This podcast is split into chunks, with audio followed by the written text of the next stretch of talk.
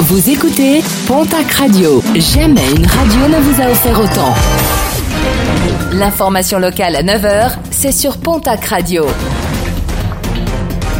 Bonjour Jean-Marc Courage Sénac.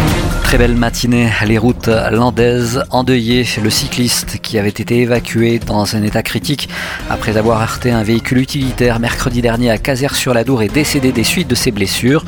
L'enquête se poursuit, une enquête qui s'oriente vers un acte désespéré de la part du cycliste.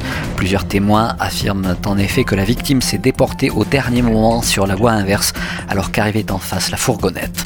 Beaucoup trop pressés dans les Landes, des conducteurs britanniques ont été interceptés sur la 63 avec leur Ferrari et alors qu'ils roulaient à 194 km/h sur la 63, normalement limité à 130, leurs permis de conduire leur ont été retirés, le tout assorti d'interdiction de circuler sur le territoire national.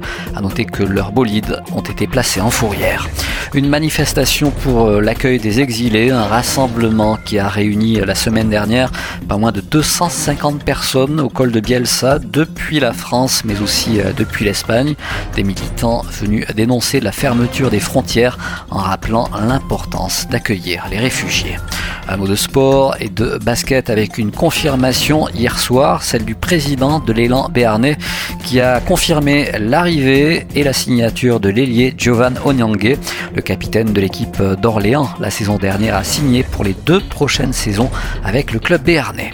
Le D-Day, ce sera euh, ce samedi à Saint-Gaudens avec un débarquement d'engins motorisés exceptionnels, voitures, motos et tracteurs anciens atypiques ou de prestige. Les animations sont également programmées. Une parade avec défilé de tous les véhicules est également prévue pour clôturer cette journée. Et puis, quelle sera la tendance de la mode automne-hiver? Réponse ce samedi à Tarbes avec le Fashion Day organisé par l'association Tarbes Shopping. Deux défilés sont prévus en centre-ville à 14h30 mais aussi à 16h du côté du carreau des producteurs de la Halle Broban.